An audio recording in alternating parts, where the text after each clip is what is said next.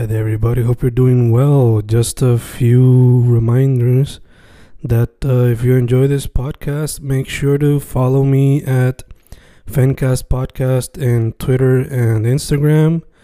Also, follow the YouTube channel and subscribe at Fanatic or Fencast. Spotify, if you can, also follow the podcast. Meanwhile, si les gusta o le interesaría saber sobre mi poesía, poetry, poetría, you can follow me at Fen Correa at Facebook, Instagram, uh, Twitter, Spotify, Bandcamp. And if you want to buy my books in physical form, you can also look for them in Amazon. Just write Fernando Correa Gonzalez and they should appear. Once again, for the podcast, Fancast or Fancast Podcast en Instagram y Twitter, and YouTube bajo el nombre Fanatic o Fencast. Y si le interesa mi poesía, poetría, poetry, Fen Correa en Facebook, Instagram, Twitter, Spotify, Bandcamp y en Amazon bajo Fernando Correa González. With all that being said, enjoy the interview. Thank you.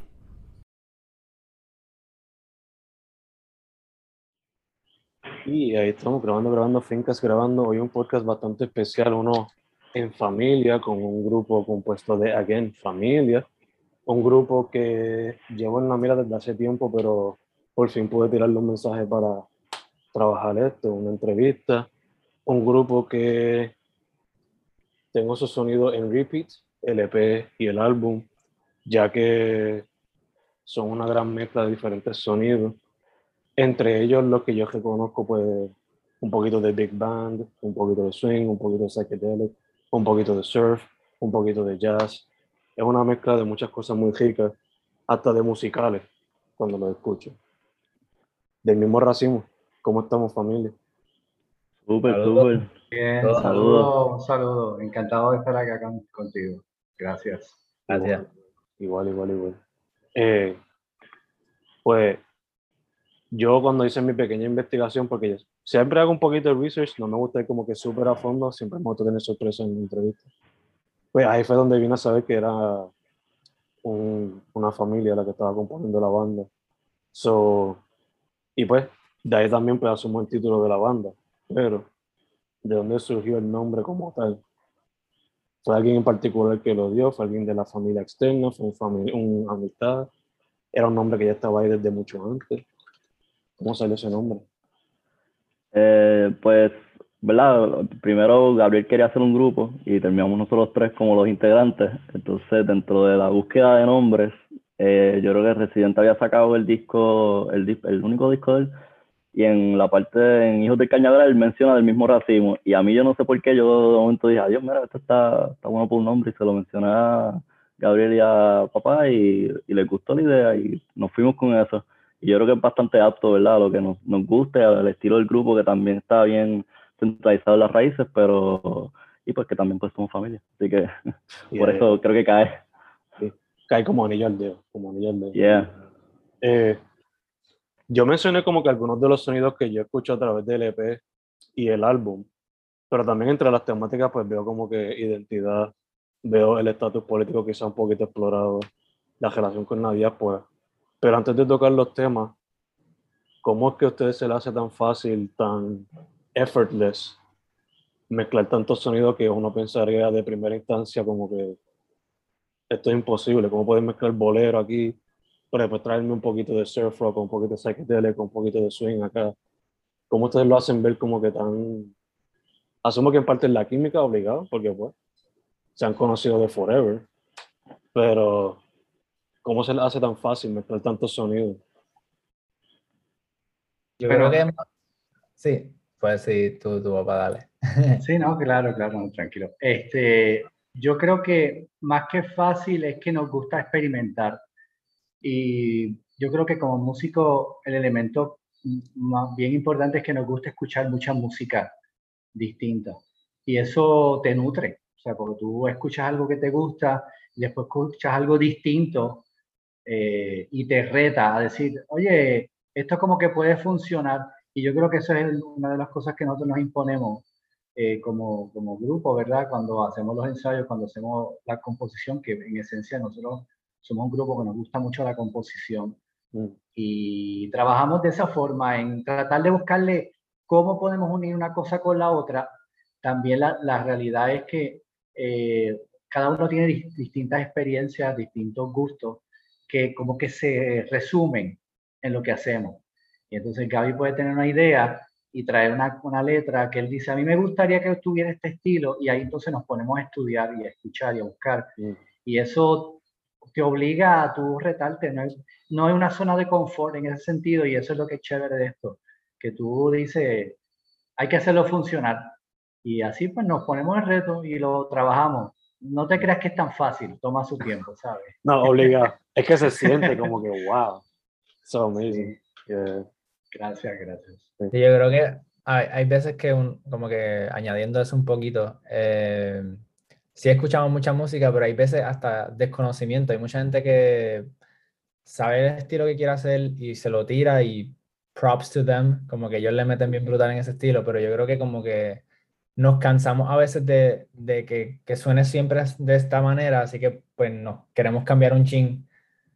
Y, ajá, como que el, el mezclar las cosas pues no, no, nos llama mucho la atención.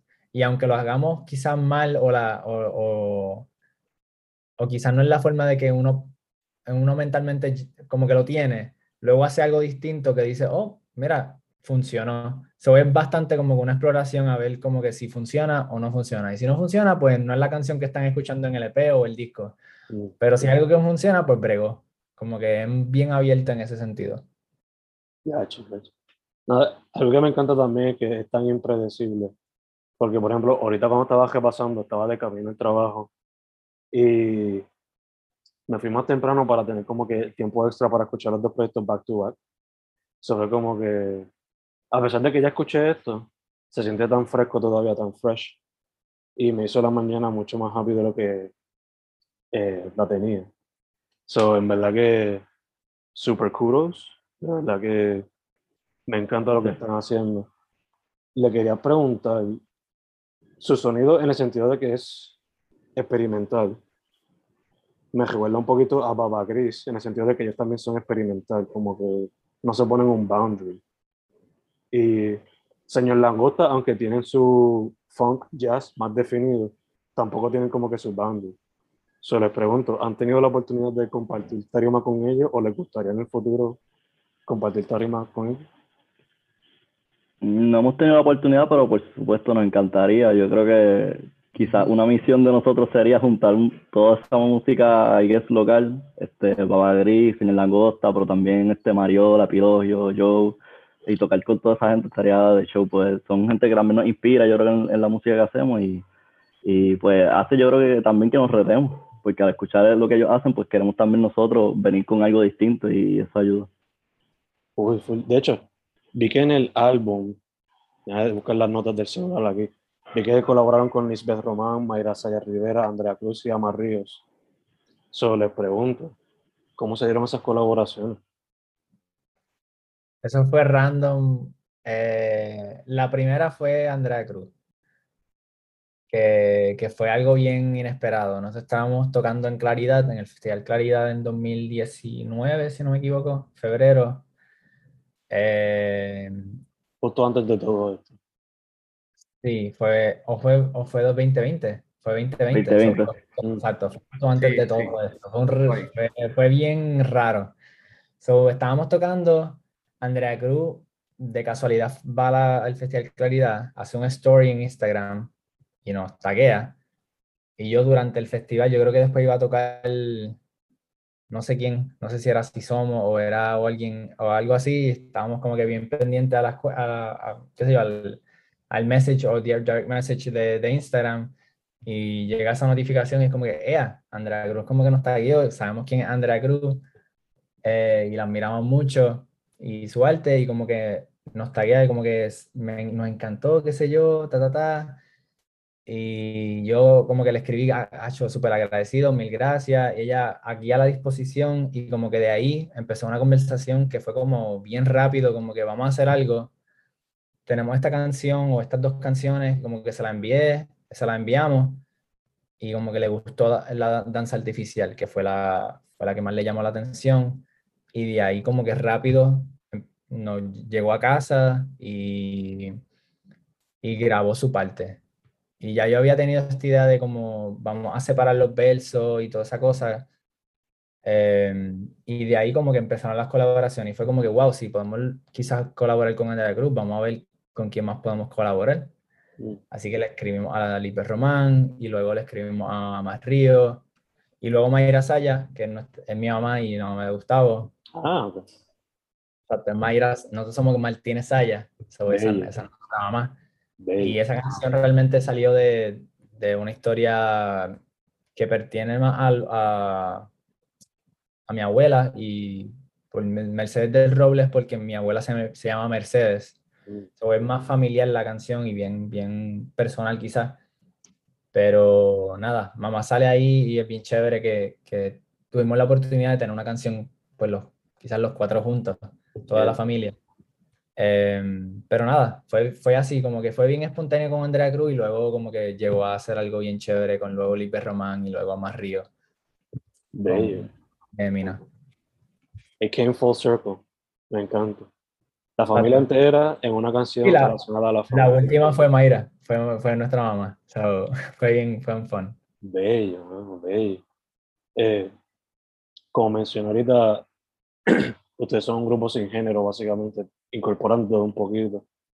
Un género que también como que yo escuché brevemente, porque sé poco de ese género, es crowd rock. No sé si fue como que a propósito, si fue simplemente como que me vino random.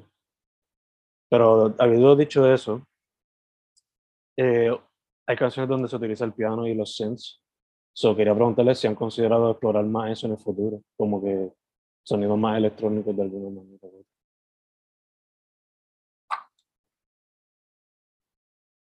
También, también. El, en el grupo, bueno que lo menciona, este, el más experimental en cuanto a sonido, menos tradicional sería yo, mm. porque siempre estamos buscando, a mí me encanta buscar sonido, eso a mí me motiva un montón y los muchachos siempre también me retan a buscar sonidos. Eh, y eso es lo que más hago en el grupo, eh, porque yo toco el bajo y mm. los sintetizadores eh, en la banda. Así que siempre estamos buscando sonidos distintos para el bajo y eso es casi siempre un reto. Parte del, del esfuerzo que hacemos es, como yo decía al principio, buscar los sonidos que caen para la canción. Inclusive retarnos a que a un estilo le ponemos un bajo que a lo mejor no es lo, lo normal, pero suena tan bien que se queda con ese sonido. Mm. Eh, o por ejemplo, usar un, un, sintetizador, un sonido sintetizador que quizás uno pensaría, wow, qué reto, porque está muy limitante pero te, te obliga a generar ideas. Así que eso que tú mencionas de experimentar con los sintetizadores está todo el tiempo ahí en, en, nuestra, en nuestra idea de, de, buscar. No tanto, más que todo la línea melódica. A mí me gusta mucho trabajar con la línea melódica y trabajar con un bajo per se. El, el piano lo veo así de un punto de como acompañamiento, aunque hay canciones que me dediqué a tocar así una, una cuestión, un estilo más pianístico por ejemplo, en danza artificial, yo toqué el bajo sintetizado y un bajo modificado para que sonara como antiguo, con mm. efectos de pedales. Eso nos gusta mucho, usar pedales de guitarra para modificar los sonidos. O sea que eso es, como lo menciona, es parte de nuestro, nuestro signature, el, buscar los sonidos y cómo cae en el, en el estilo o en la canción que estamos trabajando. Sí, la experimentación, jugar con los sonidos.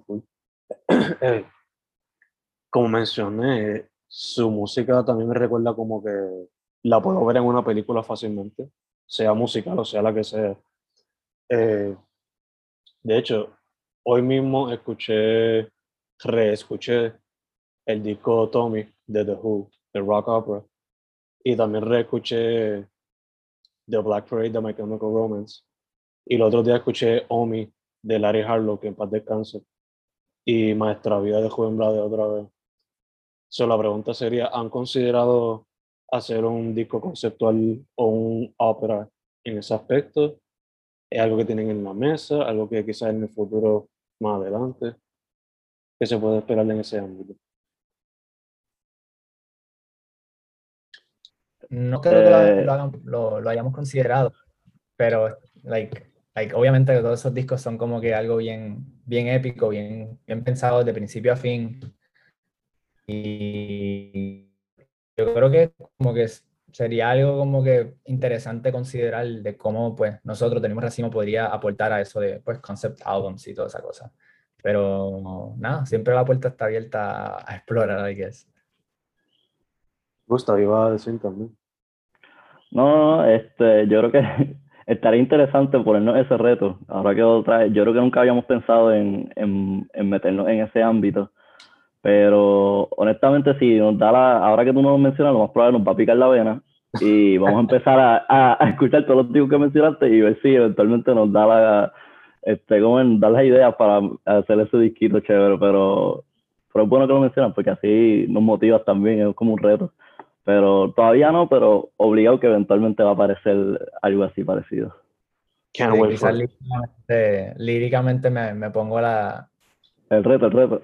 Reto de, de, de tratar de hacer una historia de nueve canciones o diez canciones, así que como que corra toda. No, y Pero- musicalmente, porque que conecten Claro. un poco también, o sea, es un Exacto. mega reto. De hecho, y yo, y yo creo que lo que tú mencionaste de que la, por ahora lo que hemos hecho por, en Grietas de Oro, ah, yo no sé, yo creo que Gabriel también estaba de acuerdo y papá, a nosotros nos gusta mucho lo, hay que escuchar cosas bien distintas, like si empieza una canción que el próximo estilo sea bien distinto. Que sea como, como hasta como un estilo playlist, que tú pones Mm. las canciones random y no te escuchas, aunque no es lo normal de una experiencia de escuchar un disco, esa experiencia de playlist siempre nos ha gustado y nos ha gustado también discos que ven el, eh, hay que es que, que las canciones pueden ser de distintos géneros y pueden como quiera estar conectadas. Y pues eso sí es lo que hemos estado buscando ahora mismo. Que sí, si eventualmente hagamos ese, lo que tú mencionas, un opera, no sé si caería también en ese ámbito. No, sí, se puede intentar full, o sea, el disco que mencioné de My Chemical Romance, en el corazón es rock, pero contiene rock Mm. desde punk hasta arena rock tipo Queen y cosas así, so, Mm, no sí, se limita simplemente a un tipo de rock. Claro, claro. Sí. Eh, pero algo que me gusta también del cine de ustedes es eso mismo, que cada canción trae algo diferente. Se siente un poquito como los de Mr. Bongo de los 90, como que aquí está metal, aquí está jazz, aquí está disco, cógelo como tú quieras, si no te gusta, pues hay más gente que puede escuchar. Digo, sigue para la próxima canción. Exacto. Yeah, eso, sí. opciones a la gente, yo creo, como que cada vez que hace tiempo no tocamos en vivo con mucha gente así escuchándonos por lo de COVID, pero siempre me gustaba como que la gente me decía, diablo, esa canción me gustaba y la próxima persona me decía, otra canción me gustaba, so, es como que siento que cada canción nuestra le ap- apela y le gusta a cierta persona y la otra pues a la otra persona.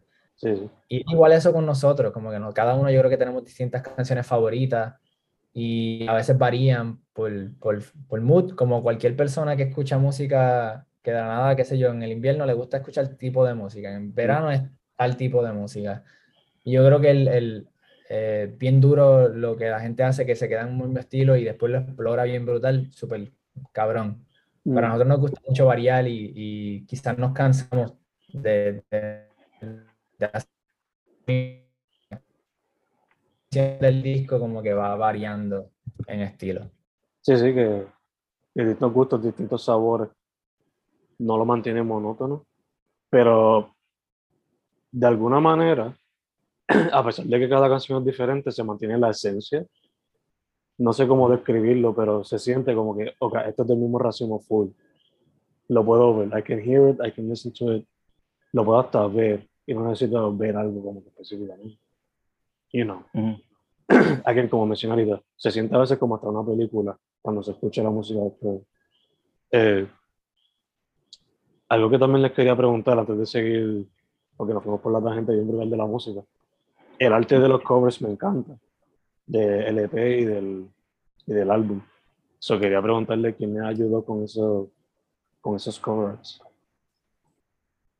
Este, bueno, pues yo voy a hablar del segundo, de Diguetas de Oro. Ese fui, ese fui yo, el Mm. que me senté a dibujarlo. Eh, es arte digital, ¿verdad? Pero lo que utilicé fue en el iPad, literalmente es simulando como si fuese un lápiz, así que todos son trazados, no es que cogí un- una foto, sino que yo lo dibujé completo. Mm. Eh, y nada, y, y a mí siempre me gustó mucho el arte y llegó un punto en donde no teníamos nadie que, que nos hiciera el arte. Entonces, Gabriel me dijo, pues, te toca a ti. Y pues le metí mano y, y, así surgió, ¿verdad? Ese arte. Pero súper cool, en verdad, porque es lo mismo, nos, gusta retarnos. Y yo, honestamente, no había trabajado mucho ese medio.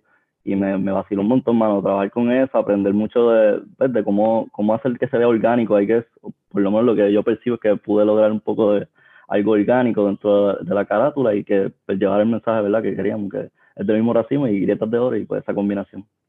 Entonces, el primer arte fue Roberto, este, Gabriel Roberto Silva. Mm. Sí, Roberto Silva Ortiz, que es un pintor arte plástico entrenado por... Ah, diablo, se me fue el nombre ahora, lo tenía en la mente y se me fue. Nada, él estudió en la Central High y después es un, un artista plástico de primera y lo conocimos una vez y, y, como que nos interesó colaborar y el EP pues la partió con, con esa arte. Y, nada, luego ahora como que Gustavo tomó las riendas de, de la arte y las ha hecho todas digitales, las de las, todos los sencillos. Eh, danza artificial, taza, grietas de oro, todo lo ha hecho Gustavo digitalmente. Bello. Eso. Eh, les pregunto, el de grietas de oro yo le veo potencial como para un tatuaje familiar lo han considerado. El de, el de Gabriel o el de las tazas, el del disco como tal. El del disco, el del disco como tal. Mira, ya yo lo tengo. Ah, ya sé. Faltan dos. faltarían los otros dos. Pero sí, más o menos. Ya, yo lo tengo ahí y estoy a ver, si papá se motiva a hacer, pero exacto, ya yo lo tengo. Así que fíjate adelante. Bello, me encanta, me encanta, en verdad, en verdad. Eh, otra colaboración que también tuvieron recientemente fue con el grupo, el dúo Shula, que de, de hecho ellos sacaron su primer disco, esto estamos grabando el 26, ellos sacaron su primer disco creo que la semana pasada. So, ¿Cómo se les dio esa colaboración con Shula? Bueno, súper orgánica. Yo creo que una, eh, Chula le había mencionado unas cancioncitas a Gabriel y yo creo que Gabriel escogió esta como la que quería colaborar, que fue Lo Divino. Él nos dio, yo creo que unas una letras y unos acordes. Es más, nos dio una grabación, no dio ni los acordes, porque nosotros después sacamos de eso otros acordes que eran totalmente distintos a los que él hizo, y con eso montamos, ya teníamos la estrofa, coro, y, y ahí completamos un, una introducción después, pero súper orgánico. Yo creo que en, en, como en cuatro horas ya estábamos haciendo las grabaciones de la, de la base como tal. Así que yo creo que fue algo bien mágico en este sentido, porque no, solamente es tan fácil. Y con esa colaboración con Chula fue súper lindo y, y, nos encantó el resultado. Y también después añadimos la trompeta que toca Wayne Ramón, que siempre ha colaborado con nosotros, el trompetista en, el, en el, disco. Y metió un solo ahí bien más acótico y creo que dio ahí el palo para hacer ese, lo divino que suena así, divino. Sí, muy, así muy. Este, bello, bello, bello. Una pregunta, ah, otra colaboración, sí. ¿Cómo se siente ver, a través de la colaboración de San Juan San, cómo se siente ver que ahora lo tienen en vinilo? Aunque sea una canción, pero lo tienen ahí en la colección esa, vinilo, ese proyecto. ¿Cómo se dio y cómo, cómo se sienten al respecto? Sí, yo creo que es bien raro, es como, como surreal un poco, como que ver que a tanta gente de la escena local que pues son los que han trabajado en San Juan Sound. Todavía hay mucha gente que pues, no bregó con, con, que no ha tocado en San Juan Sound o que no, no ha grabado quizá en, en, San Juan Sound y faltan de esos discos. Eh, pero wow, es como bien humbling, como que el, el, estar rodeado de, tanta de tantos artistas de, de, la escena local de Puerto Rico y que sea del, del primer EP en Hambre y como que meter un bolero entre tanto quizás pues rock y toda esa cosa que, que también nos encanta, hacemos pues tenemos influencias del rock, pero meter un bolero por ahí está, es bien chulo. Y no sé, tenerlo en, en acetato o vinilo es, es, bien cool. Y qué sé yo, como que nos da la, la curiosidad, estaría cool como que alguna vez soltar nuestros discos, un short run ahí en vinilo o algo así. De hecho, el, el arte de cover de ambos LP y el álbum, como que se vea súper chulo en un, en un vinilo sabes que hay gente que los guinda en la pared simplemente porque se ve bien cabrón. Pues, como una pintura. Sí, la música puede ser bien mala, pero la, el arte está cabrón. Sí. en verdad que. La música también, pero. tener dos copias del disco, una para guindarla en la pared y el otro para tocarlo todo el En verdad que se veía súper chulo. Eh, ahorita se mencionó un poquito sobre la, la letra. Eh, mucha gente dice que la lírica no es poesía. Yo la considero poesía no solamente como persona, pero como educador también. Así como yo a veces juzgo a mis estudiantes para que lean poesía clásica. So, le pregunto, ¿cómo se da la letra para las canciones? ¿Quién escribe? ¿Y cómo se siente tan poética dentro de una música que a la misma vez se siente como que bien poética? Sí, yo sé que Gaby va a darle el detalle, pero antes de que lo mencione, porque para mí ese es un gran reto. Yo siempre he dicho que nosotros hacemos honor a la poesía de Gabriel mm. eh, cuando creamos las canciones. esa es nuestra intención, esa es mi intención como músico. Mm. Eh, porque Gaby crea una poesía, que eso es lo que es, es una historia, es una vivencia, es una idea, puede ser algo real o puede ser irreal, pero él lo desarrolla bajo, un, bajo la línea de la poesía. Y él nos trae esta letra y nos reta. Eh, cuando digo nos reta a él también como músico, ¿verdad? Porque él toca también en la banda, pero también ha gustado porque eh, siempre hemos tenido como norte que si la, si la música eh, que estamos construyendo no hace honor a la letra, no funciona.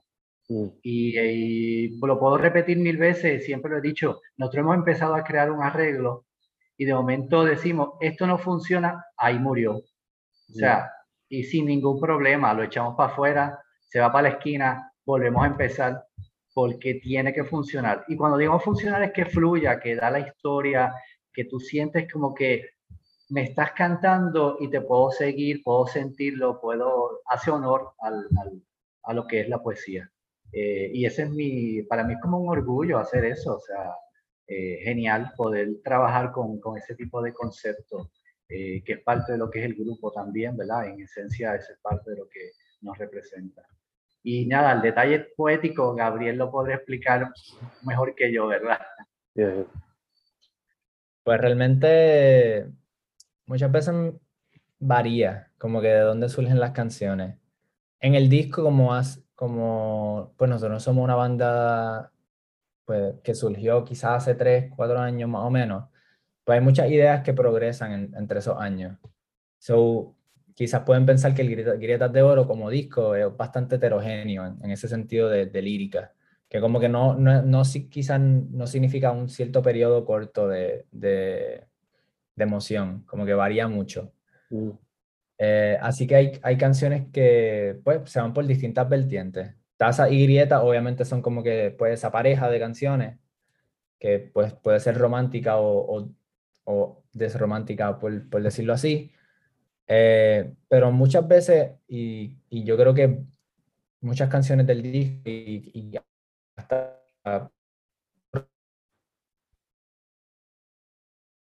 imágenes. Yo creo que ahí, ahí me voy mucho y eso es como que a donde me siento cómodo es pensar en una imagen y cómo plasmarlo en, en letra. Yo no soy un lector súper brutal, yo no leo mucho, pero me gustan mucho las imágenes y, y películas y, busco como cómo puedo personificar quizás un árbol como en Desterrada o, una planta como en Desterrada, sea lo que sea, o taza o gritas de oro en gritas de oro y, en la canción taza. Em, y así sucesivamente, como que trato de, de buscar maneras quizá un chin compleja, pero ni para tanto, de cómo decir algo bastante accesible. Y yo creo que ahí es como que me, me gusta trabajar. Y yo creo que puedo seguir hablando un montón de cada canción, pero basically eso es como, como yo, yo pensaría las canciones. A veces puedo pensar como un título y de ahí exploto la canción. O exploto me refiero como que vacío la, la letra o algo así. Pero a veces que me un montón no es algo que siempre va de cierta manera, va variando de canción en canción. Hay veces que consigo una melodía y digo, yo quiero hablar de esto, pero aún no tengo ninguna letra, ni una sílaba. Tengo la melodía y tengo la idea de, de qué quiero hablar. Quizás va saliendo la canción, de la nada surge una melodía y de la melodía como que puedo vaciar la letra. Mm. Así que va, va variando. Te pregunto, eh, lo mío también siempre ha sido la poesía desde los 13, I guess. Empezando porque lo que leía era, era las líricas, no leía libros ni nada. Esa era, esa era mi, mi literatura, las líricas de las bandas que yo compraba, discos y cosas. So, la pregunta es, ¿empezaste cuando eras teenager o fue como que un poquito después de aprender a tocar música? ¿Cómo empezó la cosa? La letra empezó bastante tarde. Yo estaba como en, quizás en, la high y estuve en, en, oratoria, que es como algo que se de presentar, qué sé yo, obras teátricas, qué sé yo. Estuve en la categoría de original y me tuve que obligar a escribir algo. Y como que de ahí empezó el, el, la exploración, como que me, como me obligaron a escribir algo original, pues dije, oh, quizás puedo decir algo. Y de ahí empezó escribiendo, escribiendo porquería, pues así uno empieza. Uno no puede pensar que desde la primera la va a sacar y va a escribir algo cabrón. Mm. Uno tiene como que soltar un par de cosas y pues ver cómo, cómo salen y, y, como después de un par de días lo lee y dice, no, esto no es. Pues perfecto, eso no es. Pero tienes que seguir, como que, y poco a poco. Así no hay, no hay mucha, no es, no es tan mágico la, la cosa, pero es, es trabajo, es como cualquier otra cosa. Uno tiene que seguir escribiendo y pensarlo. Y si no te sale, no te sale. Tampoco no, no debes forzarlo. So, poco a poco. Exacto. Pero igual con mucha inspiración como que como con otros artistas. Como igual como no leo tanto literatura como tal, mm. eh, cojo mucha inspiración de artistas. Como ellos escriben, como ellos de, con tan poca letra cojan una imagen y la explotan o cogen una historia y, y brutal, como Rubén Blades lo hacía o como artistas modernos como Ile o, o Hozier, que en inglés lo hacen, o Alt J también lo hace. Nada, son, son artistas que como que me, me encuentro como que buscando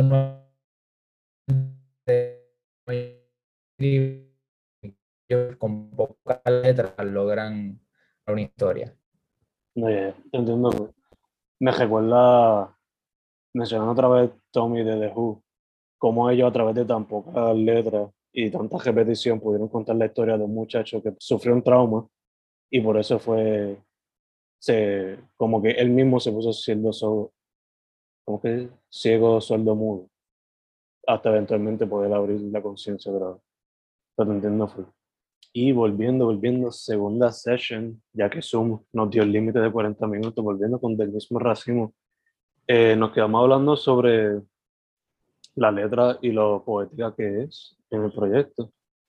Pero quería también hablar un poquito sobre eso, en el respectivo de que algunos de los temas pues tocan en lo que es la identidad boricua, lo que es ser parte de la diáspora y la política actual.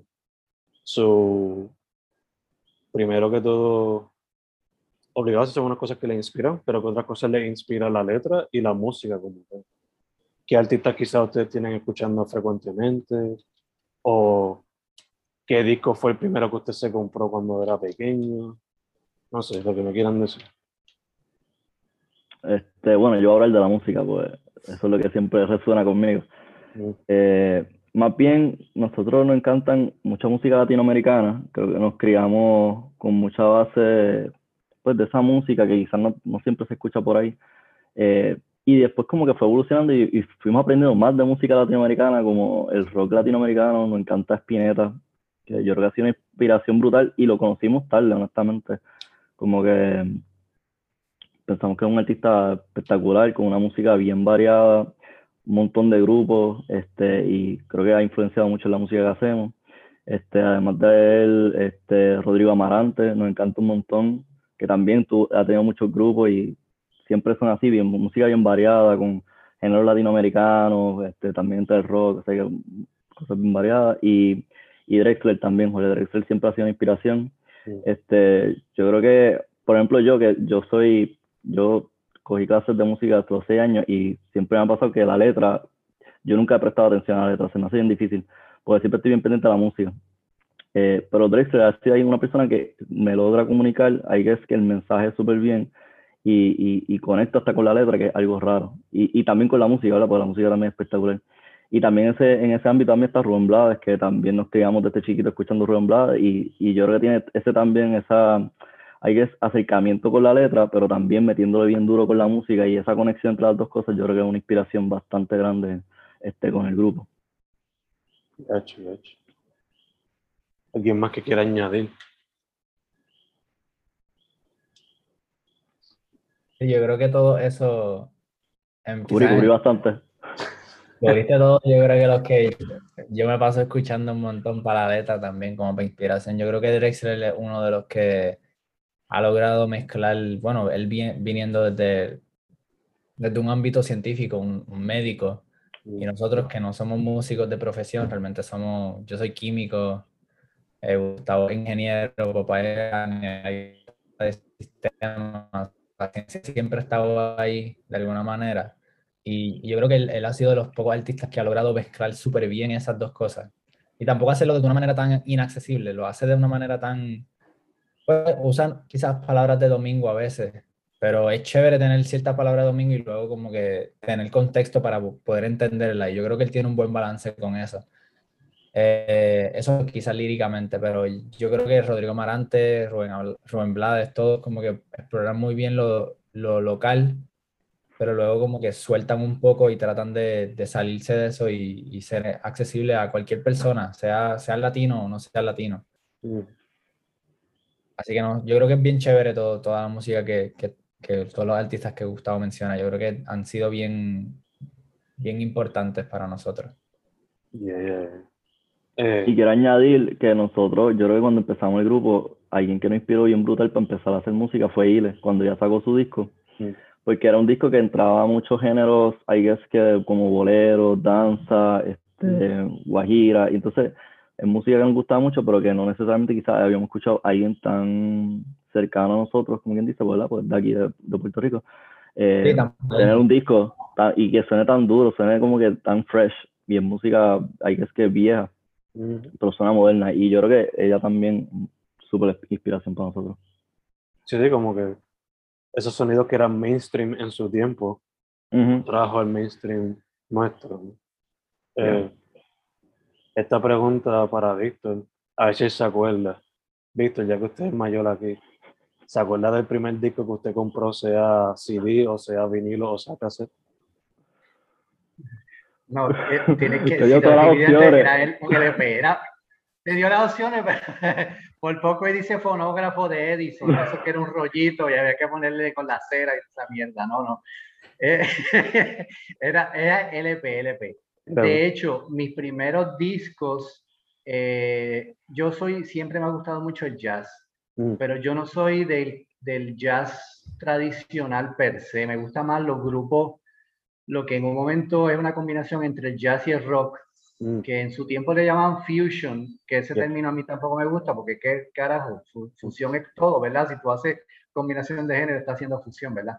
Pero esos grupos a mí me gustaban mucho porque trataban de resolver el tema del, del estilo de improvisación que a nosotros nos gusta muchísimo. A, nos gusta, a nosotros nos gusta mucho improvisar y mm, tenemos improvisación en, en nuestras canciones, pero no con el, el idioma del jazz, sino con un poquito más abierto, más a lo que cae el estilo que estemos trabajando. Y esos grupos lograban eso, eh, podían mezclar eh, o fusionar, ¿verdad? El rock con el jazz o música latinoamericana con el jazz.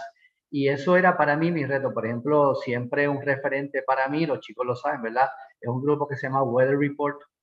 Eh, y yo, ese para mí es como, y de hecho ellos ahora, cuando en su tiempo lo empezaron a escuchar, dicen, oye, esto suena, o sea, suena chévere, suena interesante. Este, y a mí me, ese, ese grupo siempre ha sido un referente para mí y esos fueron de los primeros discos que, que, yo, que yo compré de, de Weather Report. Me encanta que lo menciona porque eh, recientemente hice un playlist tratando de buscar bandas de jazz rock o pro- prog rock o jazz rock y entre el playlist pues estaba Mahavishnu y Weather Report. Como que tratando de explorar ese mundo, vamos a empezar por ahí como que la puerta, a enseñarme todo lo que hay detrás de ese mundo. So, conectando. Yo no creo en la astrología, pero estamos conectando de alguna manera. Eh, Definitivo, y por ejemplo, este, Samba es una canción que definitivamente tiene mucho de Weather Report. mm, hasta como transiciona este, la idea de inclusive el tono que la estamos tocando, un tono bien jodido, difícil si lo vas a ver, aunque por otro lado dice, no es tan difícil nada porque estamos tocando más que, digo yo, por lo menos estoy tocando prácticamente todas las letras, notas negras del piano, Mm. este, que para mí es chévere porque estoy como invertido a lo que usualmente se hace y sin entrar en nada técnico, simplemente porque es fun, es chévere, es como un reto. Y como dije al principio, para nosotros hacer música es retarnos. Y cuando entramos en zona de confort, como dice Gaby, nos aburrimos. Es como que, ah, wow, como que nos estamos repitiendo, vamos a hacerle algo distinto. Mm. Y eso, pues, lo que, eso es lo que es interesante, hacerlo diferente. Y de, Claro. de hecho, de hecho, ya que estamos en- como que en hacerlo diferente, les pregunto. Yo todavía no he tenido la oportunidad de verlo ustedes en vivo, pero ¿se puede esperar como que momentos de llameo donde estén improvisando y cosas así? ¿O son más como que la canción es así, por lo tanto la llevamos así? ¿O cómo son más? Mm, No, no, no. De hecho, eh, nosotros este año eh, hay un concierto grabado virtual en el MAC eh, que hicimos y ahí está el- un par- mucho del repertorio de nosotros, estamos tocando en vivo.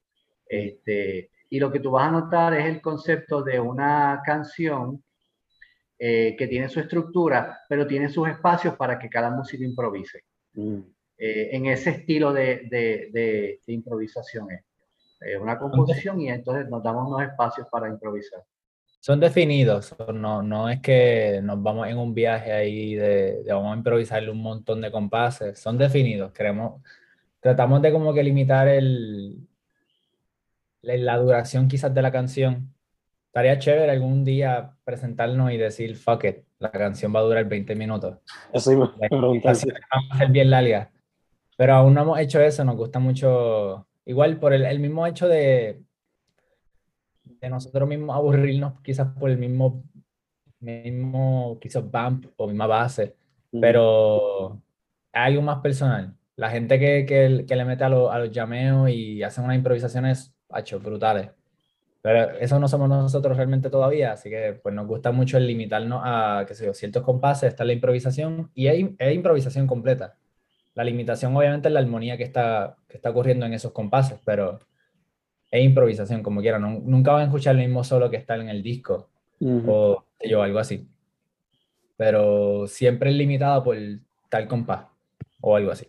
Ya, ya. Y yo creo que, este, por ejemplo, a, a mí siempre me ha gustado también improvisar, yo creo que a los tres nos gusta, pero siempre que me siento que no hay un límite, eh, no tengo un fin, so se me hace difícil, ahí es como, es como si te estuviese hablando y te dijeran, sigue hablando, sigue hablando, y, y yo eventualmente te entenderé y nunca para.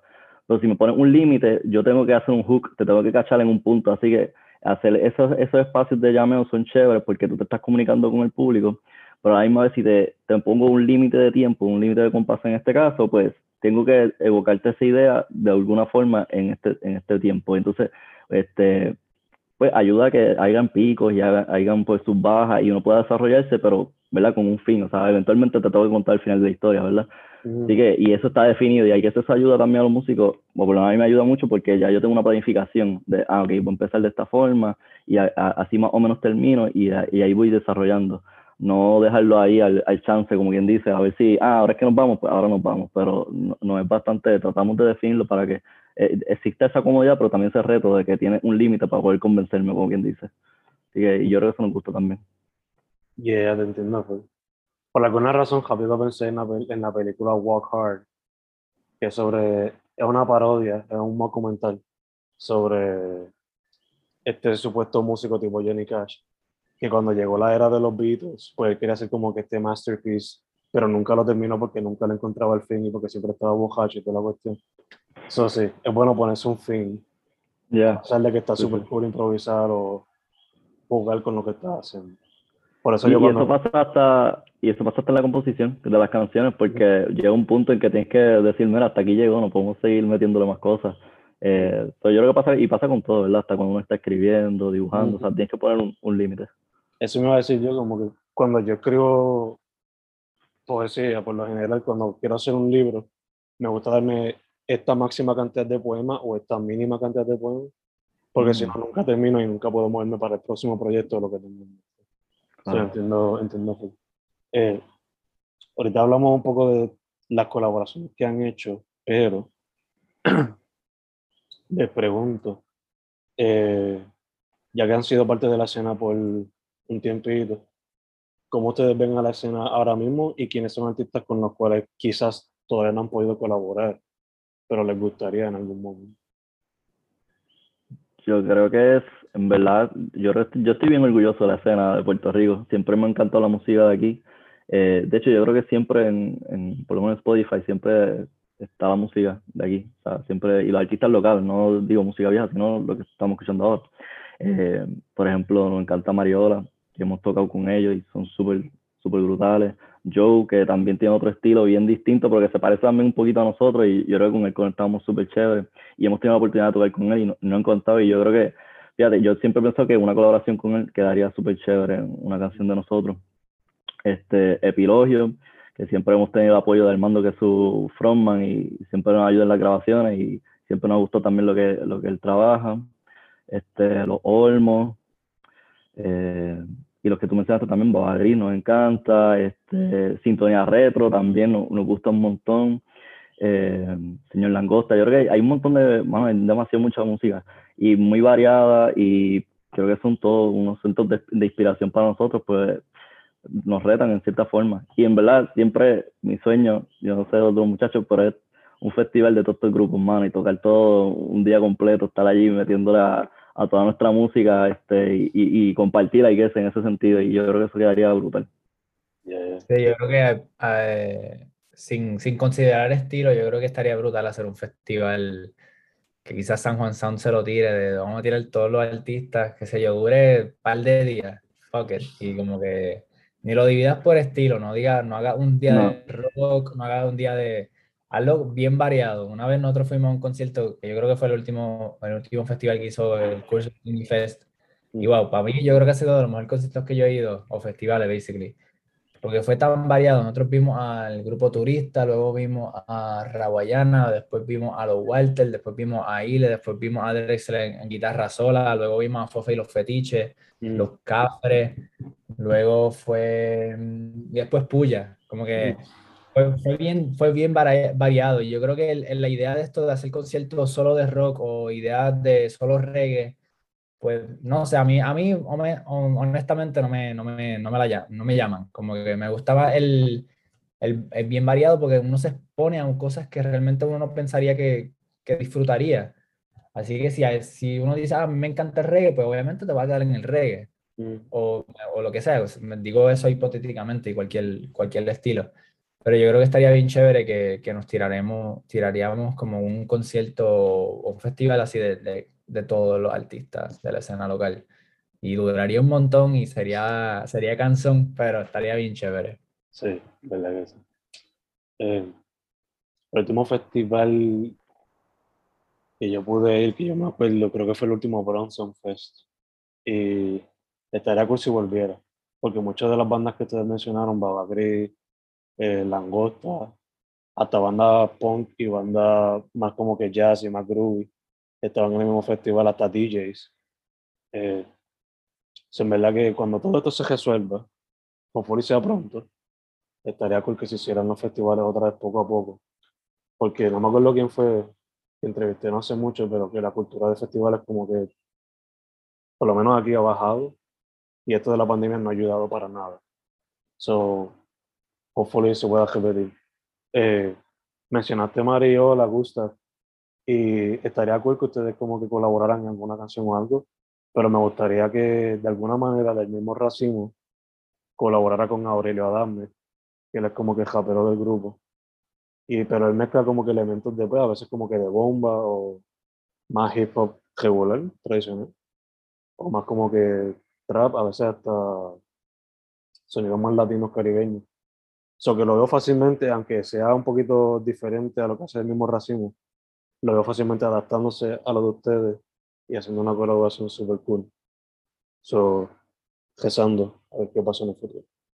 Eh, y ya que menciono el futuro, estamos grabando esto a finales de agosto, va a salir en noviembre, como mencioné antes de grabar. So, si todo esto se va resolviendo, se pueden esperar presentaciones en vivo, se puede esperar sencillo o videos que se puede esperar de, del mismo racimo en noviembre o de aquí a noviembre.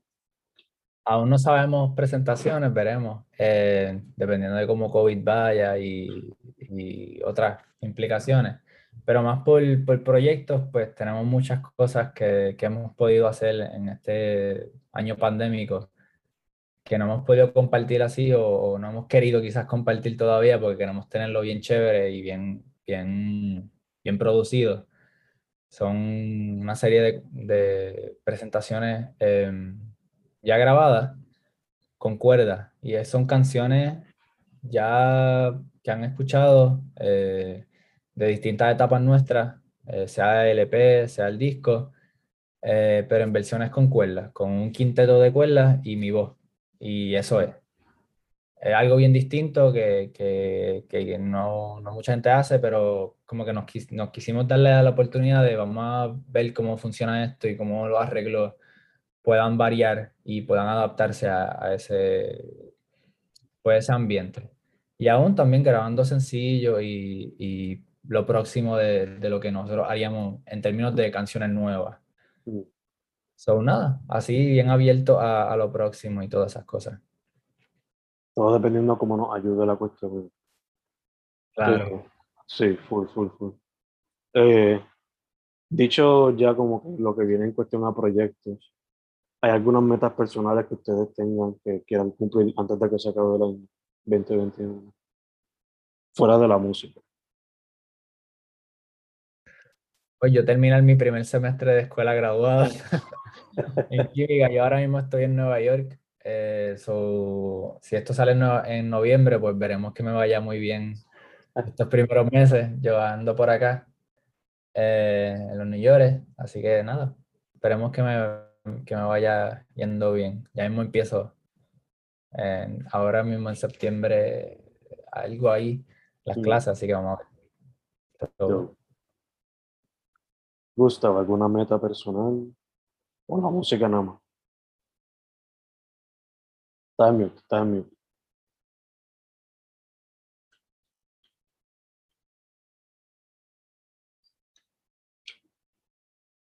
No puedo, no puedo.